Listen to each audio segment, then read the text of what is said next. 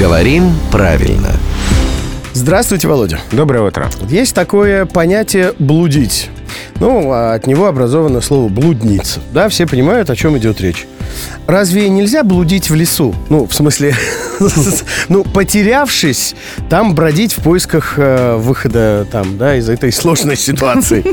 Ну, вы знаете, блудить в лесу можно разными способами. Да, я сейчас как способ не тот, которым вы так улыбчиво сейчас говорите. Нет, и этим тоже. Здесь, кстати, действительно вот интересно, что все эти слова блуд, блудить, заблудиться, заблуждаться, блудница и даже слово, которое нельзя произнести в эфире на букву «Б», все они восходят к одному и тому же корню. Значение корня, в общем-то, ну, сбиться с правильного пути. Угу. И что касается слов «блудить», то да, в русском языке есть два монимичных глагола «блудить». Первый — «блуждать», «плутать». Можно блудить в трех соснах то же самое, что заблудиться в трех соснах.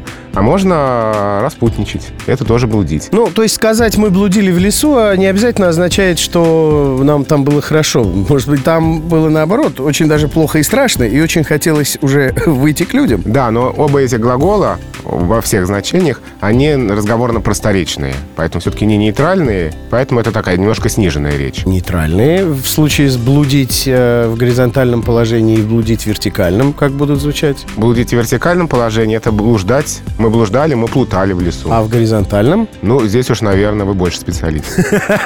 Выкрутился. Меня под удар. Мастер русского языка. Э, нет.